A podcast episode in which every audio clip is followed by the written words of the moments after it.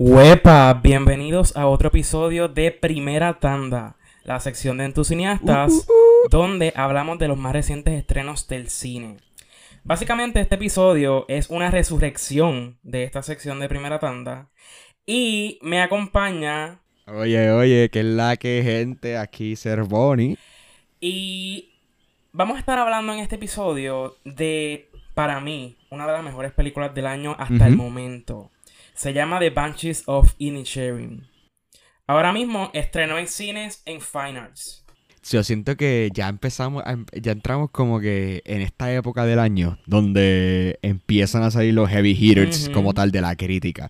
Eh, hasta ahora lo que habíamos tenido eran como que, obviamente los blockbusters buenos, porque han, habido bastantes buenos blockbusters este año, pero ahora es que empiezan, tú sabes, lo que uno llamaría como los, no Oscar Bates necesariamente, pero ajá, como que las películas hechas para, para entrar dentro de la carrera final, de la recta final, ¿verdad? De lo que era el año cualitativo para, para los Oscars. Así que yo siento que esta es de las primeras, creo, que he visto de este año, que, o sea, de, este momento donde yo diría que es como que lo que yo llamo el comienzo de del, del award season, como tal, de, de, las películas para award season, esta ha sido de las primeras que he visto y full, estoy completamente de acuerdo. Yo siento que esta es de esas películas que, ha hecho que están bien buenas. Que está, que, que, que, que apruebo que los críticos estén diciendo que esté así, porque it's real, it's real. Yo concuerdo, exacto. En esta época del año es que podemos empezar a ver esas películas que eventualmente terminan nominadas al Oscar. Esta muy probablemente va a ser una de esas. Y antes de ver esta película, yo vi los filmes anteriores del director Martin McDonagh. Y debo decir que en su trayectoria, que hasta el momento esta sería su cuarta película, es bien interesante cómo él ha crecido como guionista y el talento que tiene para subvertir las expectativas de la audiencia. Para que tengan una idea quienes nos escuchan, la película de The Banshees of Inisherin trata sobre esta amistad que se rompe. Básicamente, uno de los dos, una de las dos partes decide, mira, ya yo no quiero ser amigo tuyo. Y entonces el otro, que es el personaje de Colin Farrell, insiste hasta más no poder, porque, o sea, él quiere saber qué es lo que pasó, porque ella no quiere ser amigo mío, ¿verdad? Y entonces la película, de esa premisa tan sencilla, porque verdaderamente es una premisa sencilla, el fin de una amistad, a eso le saca tanto en el sentido de que ocurren un montón de cosas. La película este, toma rumbos inesperados. Yo creo que es hay cosas que suceden en la película que tú no las puedes anticipar de ver el trailer o de ver eh, cualquier material promocional de la película. Así que si algo distingue el cine de él, pasó con In Bruges, pasó con Three Billboards también. Son películas que son sumamente inesperadas. Hay giros eh, que a veces, pues uno puede decir, no son giros tan realistas, pero entretienen. A mí, a mí me gusta mucho lo exagerado que es él. Y en esta película hay escenas bien exageradas. Eso no va a pasar en la vida real. yo puedo... Digo, me preocuparía. yo siento que... No, full, full, full, full. Mira, yo siento que esta película, yo fui de las personas que la vio sin saber nada de ella. Como que yo sabía que salía Colin Farrell, yo sabía eh, que salía Barry Coogan, eh, pero eso era lo único que sabía. Como que, ajá, porque había visto posters, fotos promocionales de ellos. Ajá, entonces como que literalmente el día antes que, o sea, el mismo día que la íbamos a ver, pues como que me metí a Twitter y salió que, ah, es como que debuted with 100% en Rotten Tomatoes. Y yo, ya, espérate, como que estamos hablando de un heavy hitter, heavy hitter. Y como que me emocioné un poquito más por verla, pero yo no sabía literalmente nada. Yo no he visto, no he visto las otras películas de, de este director, no he visto todavía Three Billboards, lo sé, tengo que verla. yo lo sé, yo lo sé porque ahí sale a Queen en Francis McDormand. Pero eh, no la he visto, no la he visto. Y no me esperaba para... Buste, había buscado como que información de la película y ahí me había salido como que en, en, la, en los géneros decía comedia y humor negro. Y yo como que, ¿huh? Espérate, ¿what? Porque no sé, como salí en fuimos a ver la Fine Arts, como que pues, obviamente tenía 100%, pues yo esperaba como que un drama, un dramón así, un period piece dramón. Pero actually, yo siento que esta ha sido, a pesar de que un period piece, sí. Y a pesar de que esta película se desarrolla durante. Ajá, y esta película se desarrolla en la Guerra Civil de Irlanda en los años 20, en 1920 y pico. Eh, y, o sea, el, el, setting y todo, realmente estas de las películas, una de las películas más hermosas que he visto este año en cuestión de setting, eh, de tomas de cámara, o sea, lo, yo siempre, en verdad, como que maybe me, no sé si esto sonaría como que medio elitist de mi parte, pero yo siempre voy a preferir como que, like, real sets a, a, CGI, como que a sets estos como que recreados por green screen. Obviamente Obviamente yo sé que hay situaciones que se tiene que hacer porque, hello, no vamos a poder ir al espacio o algo así. Pero en cuestiones como películas como esta, wow, qué cosas más hermosas se vieron en esta película visualmente. Y el hecho de que a pesar de eso, lo graciosa que fue esta película. Porque yo estaba contigo, yo estaba contigo, estaba con Oscar de los entusiastas. Y yo, yo no sé si te diste cuenta, pero yo me reía. no, y yo también. como que a mí se me salía. Es demasiado cómica. Wow. Yo no me esperaba eso. Sí, entonces es un humor tan. Es un tipo de humor que a mí me encanta. Es como. Porque no es este humor como que de chiste, chiste, chiste, chiste, chiste. Es como un humor más de los personajes. Como que las reacciones de los personajes, las líneas que se tiraban a, contestándose uno al otro. Y eran. A veces, a veces sí, yo siento que rayaba en lo. En lo. ¿Cómo se diría? Como medio sin sentido a veces, porque era como que a veces era un, un, humor medio... Las personas así tal vez normal no actuarían o como que tal vez como que no reaccionarían de esta manera alguien como que en una conversación normal, pero obviamente en esta película funcionó. Y siento que eso es lo que le daba el toque. El guion de esta película es uno de los guiones que... Ah, diablo, me encantó, me encantó. No, si algo yo puedo decir de la trayectoria de Martin McDonald es que quizás algunas personas lo subestiman como director porque visualmente esta es la mejor película que la ha hecho. Pero en el pasado, visualmente, no es su fuerte. Pero en términos de guion, eso ha sido consistente desde el principio. Excelente guionista. Algo que iba a comentar sobre lo que acabas de decir es sobre el humor de la película. Es que hay que recordar, un, hay que contextualizar que la película se desarrolla en una ciudad bien pequeña. Donde parte del humor es que todo el mundo en esa ciudad se conoce. Hasta un punto donde es incómodo porque todo el mundo sabe cosas que no debería saber de, del resto de las personas que vive allí. Claro. Así que la película juega con, ese humor y esa cuestión, ¿verdad? De que todo el mundo eh, es consciente, aun cuando no se dicen las cosas, todo el mundo asume lo que el otro está pensando. Porque es una ciudad pequeña, todo el mundo sabe eh, quién está con quién, ¿verdad? Por ejemplo, cuando esta la amistad eh, de los protagonistas termina, pues la gente en el pueblo enseguida le empieza a decir a uno de ellos, mira, ¿dónde es que está el otro? Porque como siempre están sí, porque eran como un dúo. Y es una ciudad tan pequeña, pues todo el mundo los asocia como que, bueno, ellos son mejores amigos, siempre están juntos, ¿qué pasó? Así que es...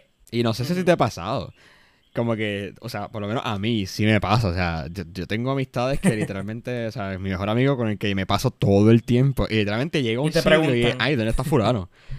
Ajá, como que yo, ah, pues no vino, no podía venir. Ah, ay, qué raro, ustedes como que nunca están, está, siempre están juntos. So, sí, sí me dio mucha risa esos momentos de la película.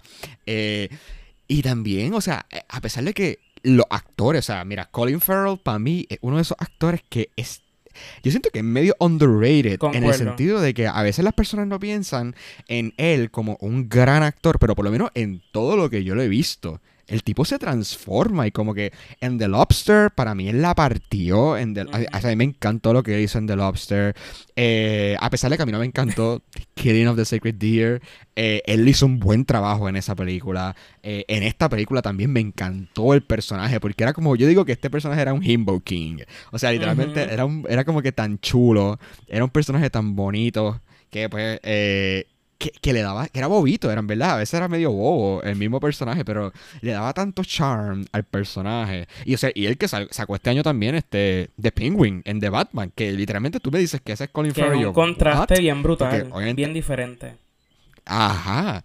Y bueno, y tampoco podemos dejar atrás, por ejemplo, a, a Brendan Gleeson, que hizo un muy buen trabajo en esta película. O sea, con este como que rival, como uno diría, de, Colin Farrell. Y, y, esas dinámicas que ellos tenían y las miradas y la manera en que actuaban estaba bien cool. Pero para mí, Y para mí, el, MVP de esta película y, el personaje que más me encantó fue el personaje interpretado por Carrie Condon, que era la hermana de, de protagonista, que era Chauvin ese storyline, o sea, para mí ella era como que, obviamente, supporting actress, pero como que heavy, o sea, dentro de la trama, era un personaje súper importante y, y, me encantó su trayectoria como personaje, como que el, el viaje que tiene, la manera en que la actriz actuaba y que también se tiraba esos, esos chistes. Porque a pesar de que era como que. Era un lenguaje que tal vez yo a veces. O sea, era un acento irlandés bien fuerte que a veces yo me quedaba, espérate, ¿qué están diciendo?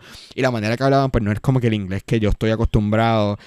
Eh, y obviamente era una, un period piece que uno está como que acostumbrado a que estas cosas tengan otro, otro, como que otra poesía eran chistes que yo podría haber visto, qué sé yo, o sea, que moderna, que moderna, o sea, en, la, en tiempos modernos podría haberlos visto en The Office o en Abbott Elementary, como que estos, estos one-liners que se tiraban como que hacían un chiste súper largo y de repente el personaje de Showan se tiraba como que una línea por debajo que como que contrarrestaba todo lo que había dicho anteriormente y era bien gracioso. De todo lo que has dicho voy a enfatizar que Kerry Condon sin duda alguna es la MVP de la película porque es que simplemente ella tiene este, este talento para balancear esos momentos súper cómicos, porque yo diría que el personaje de ella es el que más momentos de comedia provee en la película. Y a la misma vez lo logra balancear con otros momentos bien intensos dentro de la película. Yes. Sobre la relación titular de los amigos, como dijiste ahorita, el personaje de Colin Farrell es como que esta persona súper ingenua, súper bobo. Y contrastándolo con Brendan Gleeson, que tiene un personaje que podemos decir que es un poco más intelectual, es un poco más... Es una persona que está más preocupada por cuál va a ser su legado. La filosofía de la vida, yo pienso. Exacto. ¿Cuál va a ser su legado? ¿Cómo la gente lo va a recordar? Es una persona que está como pasando por una crisis existencial, aunque la película no te lo dice de manera tan explícita. Full, y también, a pesar de eso, también yo siento que es uno de los personajes con más cosas mentales. O sea, como que a veces él hacía cosas que yo me quedaba como que ese tipo está loco. Eh, era bien gracioso como ver, ver eso, ese balance. No, en un ratito cuando pasemos a la parte con spoilers, hay una escena. Hay una escena. Que esa es la escena. Acuérdense de eso. Mira, yo creo que ya como que podemos ir rápido por esta parte de sin spoilers. Porque estas de esas películas que full vayan a verla. It's a good movie. It's, o sea, es muy. Es, como estas cosas que se hacen en el cine donde tú literalmente dices, diablo, esto lo hizo son buen competente. O sea, alguien que sabía de escritura, alguien que sabía de hacer una película realmente. Mira que acabo de buscar y me acaba de salir de que él es pareja de Phoebe es correcto. Dos grandes talentos, dos, grandes guionistas. Ajá, wow. Wow, what a couple. Pero mira, no, por lo menos yo, dando mi último statement sobre The Banshees of Inisherin, eh, diría que es muy, muy, muy, muy buena película, eh, con una buena fotografía, unas líneas que me daban par de risa, eh, unas actuaciones bien chulas, bien chulas, una trama que, aunque en un momento lo sentí como que, espérate, aquí podíamos haber acabado la película. E, y siguió un poco más. A la misma vez no me molestó porque trajo también eso otra cosa a, la trama de lo que estaba pasando. Eh, me conmovió en partes, me hizo reír obviamente en parte. Y yo por lo menos le voy a dar 4.25 de 5. Just because eh, obviamente, como que yo siento que no es de esas películas que a mí me encantan. Como que, como que no es de esas películas que yo vería y revería y revería como que bastante o como que diablo me dio bien fuerte. Pero sí es de esas películas que yo digo, esto es un masterpiece en el craft, como yo diría. Esto es como que, esto está bien crafted. Como que no le doy la, 4.5 o el 5 porque yo, las, yo reservo esas más como que para las que me dan. Como que para las que yo quiero volver a ver y ver y ver y ver y ver y ver. Pero esta es muy, muy, muy, muy buena película. Así que es recomendada por lo menos de mi parte. ¿Y tú, Brian? ¿Cuál es tu wrapping up? En mi caso, eh, pienso que es una película a la que le deben dar la oportunidad. Vale la pena verla en el cine. Y es una película que demuestra que todavía el cine tiene cosas nuevas, tiene historias nuevas que contar con perspectivas diferentes. Porque, nuevamente, ¿cuántas películas no se han hecho sobre amistades que rompen? Probablemente cientos y hasta miles. Pero en este caso está, desde una, está contado desde una perspectiva tan diferente y única, con un balance de comedia y drama tan brutal, que pienso que vale la pena. Las actuaciones están increíbles. Definitivamente van a haber actuaciones ahí nominadas al Oscar. Y hacemos énfasis de que el guion es brutal. Así que en mi caso, eh, yo le voy a dar, mi rating va a ser 4.5 estrellas. Creo que posiblemente la puedo volver a ver y puede subir aún más. Y sí, creo que hasta el momento es de los mejores trabajos que ha hecho el director. Así que nada, esperamos que siga bendiciendo al mundo con sus guiones. No, full, full. Actually, o sea, yo no lo voy a, no voy a casarme con el 4.25 porque creo que la voy a volver a ver para porque alguien me dijo para ir a verla. Así que maybe la vea y ahí le dé los, el, 4.5. So, ese, el 4.25 hoy, hoy, pero veremos, a ver, veremos, a ver, pendiente a mi letterbox a ver si hay, a ver si sube o hay un nuevo review. Pero yo creo que entonces podemos pasar al área con spoilers, que hay unas cositas ahí que hay que hablar. Yo no voy a dar break, yo voy a empezar con la escena donde el personaje de Brendan Gleeson le dio con picarse un dedo. Ay, qué... Uy, Dios mío, qué horrible, qué cosa. O sea, a mí como que yo soy fan del horror. A mí me encantan las películas de horror. Pero el body horror, como que yo todavía como que no, le cojo... No le cojo el, el gusto. Así que cuando yo vi esa, o sea, yo vi las tijeras con llenas de sangre, el dedo en el piso, él botando sangre, yo, pero loco, tú estás demente, Dios mío. A mí lo más que me gusta de esa escena es que refleja muy bien lo, exagerado que es a veces el, este director en sus películas. Porque en todos sus trabajos siempre hay una escena que tú dices, ok, ¿por qué tenías que ir ahí? O sea, ¿por qué tenías que hacer eso? y ahora quiero Pero yo como quiera admiro mucho que haga esas cosas. Porque es algo diferente, es algo que choca y que uno se queda como que, wow. Es que sí, es lo que le da el toque, yo siento, porque si no hubiese pasado eso, eso es una buena película, sure. Pero yo siento que la, locura, la locura del personaje era como que, diablo, entonces era bien gracioso, porque entonces ahora, después de que ha pasado eso, tú estabas como que con la ansiedad de que, diablo, por favor, que el personaje de Colin Farrell no le vuelva a hablar porque se va a volver a, picar un dedo. Entonces tú estabas con esa ansiedad, con esa ansiedad, y cuando le vuelve a hablar, tú, se chavó, se chavó. Entonces como que el mismo personaje, el director y el guionista, como que creaba esa escena de una manera que tú decías como que, ok, pues están bien. O sea, como que cuando interactuaban los dos personajes, no era como que super rude, no era como que una cosa bien fuerte y nada, era como que, pues mira, me viste el momento, me vi aquí pueden cambiar o, o me vi aquí pueden mejorar las cosas. Y de repente la próxima escena, cuatro dedos picados. y era como que, espérate, no, no, no, no. Lo interesante de Martin McDonald como guionista es que él le gusta plantar ideas para luego más adelante en la película eh, hacer algo con esas ideas. Porque, por ejemplo, en esta película ya había plantado esa idea de, esa amenaza, mejor dicho, donde él le dice, mira, si tú me vuelves a hablar, yo me pico un dedo. Me un Pero tú como audiencia escuchas eso y tú dices, eso no hace sentido, eso no va a pasar. que, está exagerando, como que... Suena como una exageración. Hasta que llega la escena y es como que, espérate, esto fue en serio. Y como, y como eso también como que es lo que. Porque, ok, obviamente todo, lo más que me da risa es que eh, partimos de una trama súper sencilla de dos amigos que dejan de hablarse y ya. Y uno, pues, obviamente, uno es tan bobo que no se da cuenta de la situación, como que no entiende la situación. Y el otro, pues, como que se frustra. Y, ok, eso es súper sencillo, como que eso, e, eso es vida, one on one, literalmente. Pero, como que cómo la trama se complicó tanto al punto de que uno le quema la casa al otro. O sea, y como en lo de los dedos le trajo lo de la muerte de su del burrito, que Dios mío, bendito, se me dio tanta pena. Pero como que, como eso, como una cosa acarrió la otra y acarrió la otra y acarrió la otra. Yo me quedaba como que, diablo, o sea, esta trama está tan bien hilada. Y también con el personaje de la Banshee, que entonces como que nos van presentando que, lo, que las Banshees maybe todavía existen, dicen, pero que ya no gritan y que simplemente se mantienen calladas observando todo. Y entonces está esta vieja, que es como que una Banshee, literalmente, y ella premoniciona todo lo que va a pasar, premoniciona las dos muertes que pasan, que es la de la burra y la del personaje de Dominic, que era el de Barry Cogan. Eh, y también como que ella ve todo este proceso. Era un personaje más como en el background, pero Pero obviamente es el personaje titular hasta cierto punto, Claro. porque obviamente en la película como que hablamos de las banshees de, de ese sitio, que también son como que las viejas que están pendientes a todo lo que está pasando y, y a todos los, los papelones, los chismes y todo eso. So, Y que wow, en cierta no sé, manera, ahí volvemos a traer lo que había dicho ahorita, de que él como guionista le gusta plantar cosas, porque hay una parte donde la Banshee básicamente anticipa que va a haber una o posiblemente dos muertes. Y pues claro, tú vas pensando y tú dices, ah, pues van a ser ellos dos.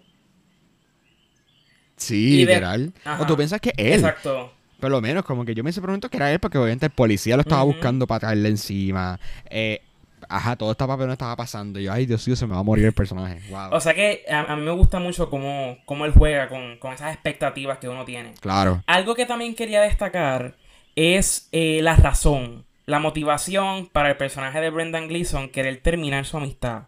A mí me preocupaba un poco antes de ver la película porque yo decía, ¿qué razón? O sea, va a ser una razón suficientemente válida, va a ser algo lógico, va, o sea, terminar una amistad así porque sí, pues es algo que es un poco difícil de justificar en cierto sentido. Pero entonces él lo hizo de una manera bien astuta porque es un personaje que está evaluando su vida. O sea, e-, es una ciudad donde realmente no ocurre nada. Esta gente está haciendo lo mismo básicamente todos los días. Es pura rutina, todo el mundo se conoce. Es un sitio bien aburrido. Es un sitio donde esta gente está esperando a morirse y ya. Esa es la historia básicamente de esa ciudad. Ajá. Y entonces este personaje básicamente lo que está diciendo es, mira, no puedo ser amigo tuyo porque tú eres un bobo y yo no estoy para Ah, perder el tiempo palabras, en cosas inútiles. Entonces eso es, es algo fuerte, pero bien ingenioso si te pones a pensarlo. Ese, ese personaje que Sí. para colmo es un músico y que lo que básicamente a lo que aspira es a crear música que pueda ser recordada de aquí a 100 años. Así que, wow, a mí me pareció súper deep ese, ese pensamiento de, ¿verdad? De pensar en el legado, en lo que uno deja. Claro. terminar una amistad porque te está haciendo perder el tiempo. Yikes.